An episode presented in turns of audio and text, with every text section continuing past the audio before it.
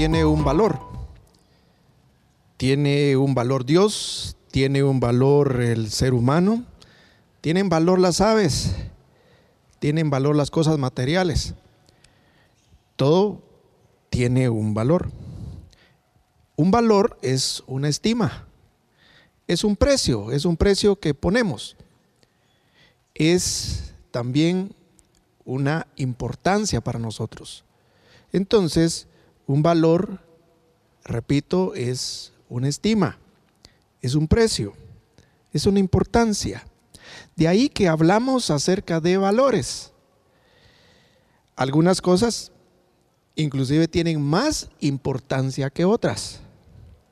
Lo que estimamos en demasía se llama valor. Permítame poner algunos ejemplos bíblicos en torno al valor. En los salmos, por ejemplo, se utiliza un término que en hebreo se, se escucharía como tov, T-O-V, tov, y quiere decir bien. Fíjese que curiosamente la economía tomó estos, estos conceptos eh, de la axiología, la axiología es la ciencia que estudia los valores, y los tomó. Todos nosotros sabemos que son bienes. Cuando tenemos que hacer alguna declaración patrimonial, por ejemplo, nos piden que, que pongamos nuestros bienes inmuebles. Ahí estamos hablando de, de, casas, de terrenos, por ejemplo. Pero también hay bienes muebles, es decir, lo que se puede mover. Y ahí pues podemos poner nuestras, nuestra, nuestros muebles, eh, eh, algunos utensilios, eh, vehículos, esos son bienes. Y todos los bienes tienen un precio, tienen un valor. La economía tomó estos conceptos de la axiología, repito. Pero fue Sócrates, Platón y Aristóteles, quienes nos hablaron de que los valores son bienes. Pero fíjense que 500 años antes, el rey David habló que esos valores se llaman también bienes. Dice en el Salmos 16, versículo 2, oh alma mía, dijiste a Dios, tú eres mi Señor no hay para mí bien fuera de ti. Es decir, no encuentro yo algo que más valga fuera de ti. No encuentro yo fuera de ti algo que estime más. Eso es lo que está diciendo. No es el bien de hacernos bien, aunque los valores a los seres humanos nos hacen bien. Por supuesto que sí. Pero aquí está hablando de bien como una cosa de gran estima.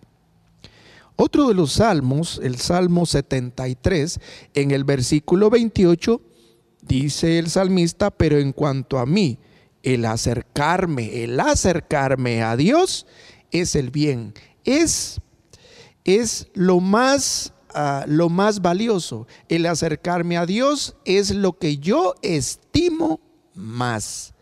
En este sentido, para el salmista, Dios es un valor, es el valor máximo. No encuentra él un valor que se le compare. Es decir, debajo de Dios podrán existir todos los valores que el ser humano pueda considerar. Pero en el Nuevo Testamento se utiliza una palabra en griego que, em, que recoge la idea de una acción deliberada, de una acción intencionada en cuanto a diferenciar las cosas por su valor. Y se llama, y, la palabra en griego es diafero. Así, diafero.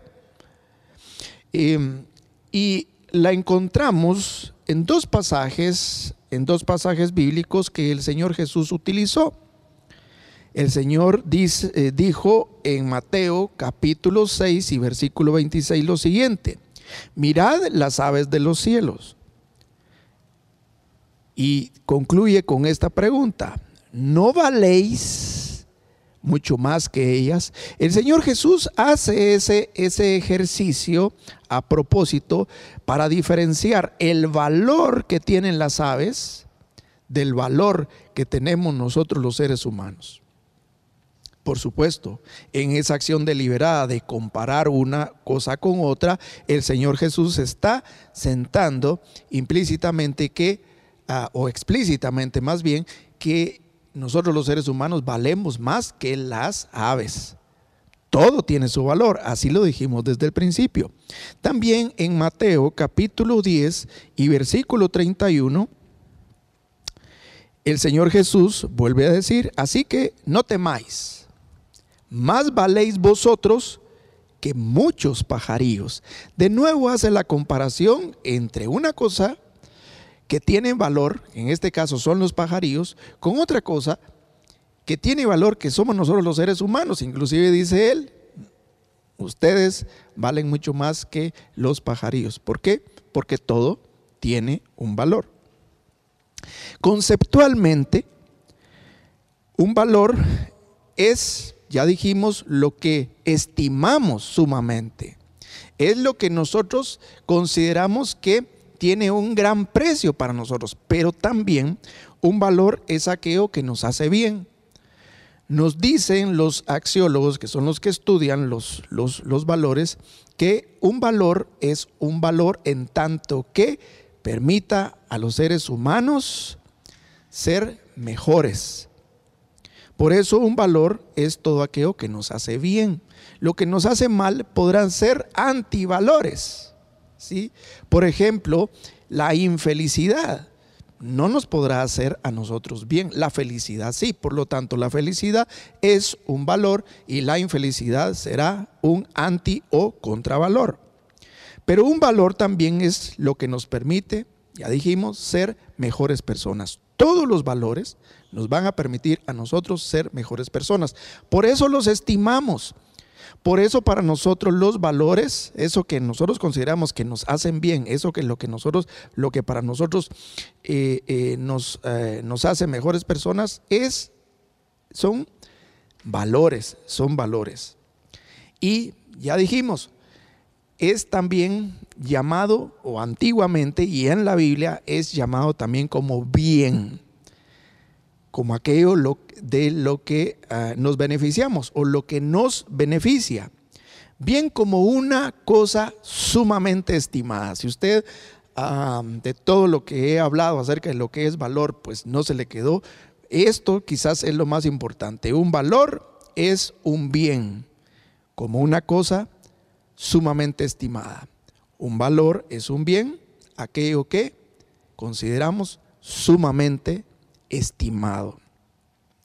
Por eso hay bienes y hay un bien supremo, en este caso como lo dijo el salmista, fuera de ti, oh Dios, no encuentro ningún bien. Es más, Él está siendo discriminativo, el único valor es Dios.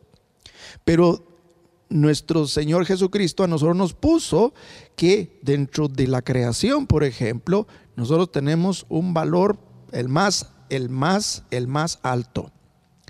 Sócrates y sus discípulos hablaron que inclusive el ser humano es capaz de abandonar los demás bienes con tal de alcanzar el sumo bien. Es decir, sacrificaría a todo hombre o sacrifica a todo hombre cualquier cosa que es estimada como de menor valía por alcanzar aquello que vale absolutamente todo. Así es la idea que tiene el salmista al decir, miren, yo he considerado muchas cosas, inclusive las cosas materiales, en determinado momento este, eh, envidié la prosperidad de algunas personas que, que han prosperado no legítimamente y y, siempre me pregunté por qué Dios los bendice, pero cuando consideré que Dios tiene mucho más valor que, que, eso, que las cosas materiales, entonces yo dije, fuera de, fuera de Dios no encuentro ningún otro valor. Y es así como el ser humano valora. Y va a ir tras aquellos valores que para él considera que tienen mucho más valía, mucho más valor, mucho más estima, mucho más importancia, que él considera que le van a hacer mucho más bien que otros y entonces va a dejar por un lado otros valores de menor importancia, de, menor valía. Ah, pongamos un ejemplo, porque los valores se pueden quedar como, como ideas. Y si le preguntamos a, todas las personas, todas las personas tienen valores y nos podrán decir una lista de sus valores. Inclusive nos podrán presentar una jerarquía de sus valores. Es decir, nos dirán para ellos en, eh, el valor que está en el puesto número uno de importancia y, nos dirán cuál es eh, seguramente el, último en importancia. Pero se, se pueden quedar como ideas, se pueden quedar como anhelos, se pueden quedar como aspiraciones, se pueden quedar como cosas teóricas que nosotros sabemos que efectivamente son valiosas, como por ejemplo el caso de Dios. Todo cristiano creo que podrá decir lo más importante en su vida, la prioridad número uno, el valor número uno es Dios. Pero ¿qué pasa en la práctica? Y ahí en la práctica es donde entramos a otro, a, otro concepto que se llama principio o principios, porque usted ha escuchado de valores y de principios. ¿Y cuál es la relación de los principios? Déjeme decirle que para alcanzar o hacer realidad un valor se necesitan normas, se necesitan acciones y esos son los principios. Los principios son acciones y son normas sin las cuales no podríamos realizar, concretar o hacer realidad un valor. Pongamos un ejemplo, un ejemplo bíblico. Si la Biblia establece, por ejemplo, que Dios es el valor máximo, ¿qué acciones son las que los seres humanos, nosotros ah, tenemos que hacer para poder personalizar ese valor, para tener acceso a ese valor, en este caso es Dios. Bueno, acuérdense que dijimos que los principios son normas. Y Dios mismo ha establecido, por ejemplo, en Miqueas capítulo 6 y versículo 8, tres acciones que son normas y que se constituyen en principios, sin los cuales será imposible tener comunión con Dios. Y son estos. Principio número uno, porque Dios dice, a ver, ¿qué es lo que yo realmente te he demandado a ti, hombre? Tres cosas. Aquí vienen las acciones. Principio número uno, hacer justicia. Principio número dos, amar la misericordia. Y principio número tres, humillarte ante tu Dios. Sin esas acciones, sin esas normas, sin esos principios, es imposible agradar a Dios. Es imposible tener comunicación con Dios. Es imposible alcanzarlo ah, de alguna manera así dicha. Ahora, hay otros conceptos interesantes eh, en relación a esto, porque la práctica constante de esos principios se llaman hábitos. Pero un hábito, conforme se va ejecutando día a día, en cada momento, se constituye ya eh, en una convicción, no se necesita estar recordando a ver qué voy a hacer, sino automáticamente se hace, esos hábitos se vuelven virtudes. Y quien practica una virtud es un hombre o una mujer virtuosa. Volvamos al ejemplo de Miqueas. Si cumplimos, si vamos a ver, si practicamos esas normas o esos principios de, ah, de, de hacer justicia, de amar misericordia y humillarnos delante de Dios, si lo hacemos constantemente, se constituirán en hábitos para nosotros. Y esos hábitos se constituirán en nosotros en una virtud. ¿Cuál virtud? La virtud se llama vida piadosa. Y a quien lo practique, a quien eh, tenga o posea esa virtud, se le llamará piadoso o piadosa o temerosa o temeroso de Dios. Entonces, solo, solamente así tendremos comunión y aprobación de Dios a quien consideramos un top o un bien, un sumo bien, como decía el salmista, o lo hemos considerado para hacer esa acción deliberada de, de comparar una cosa con otra y quedarnos con, con la demás valía que se llama diafero. ¿Por qué todo esto? Porque en las siguientes semanas, en las siguientes cinco semanas, estaremos estudiando una serie de principios y de valores para la familia. Hablaremos, por ejemplo, de los valores de cooperación. El segundo valor que, que estudiaremos se llama comunicación. El tercer valor se llama estimación. El cuarto, inspiración. Y el cinco, afecto. Todos ellos son valores de la familia. Son cosas, son aspectos que en la familia los tenemos por sumo valor, por cosas importantes. Ahora bien, no podremos nosotros hacerlos realidad si no tenemos nosotros el cumplimiento o, o hacemos aquello que los principios nos van a decir.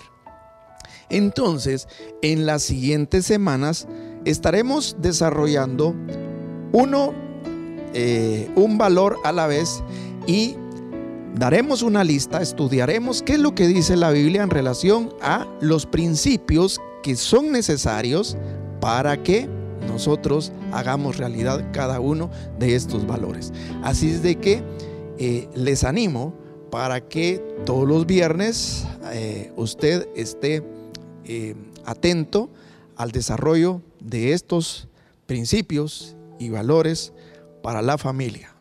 Que Dios les bendiga.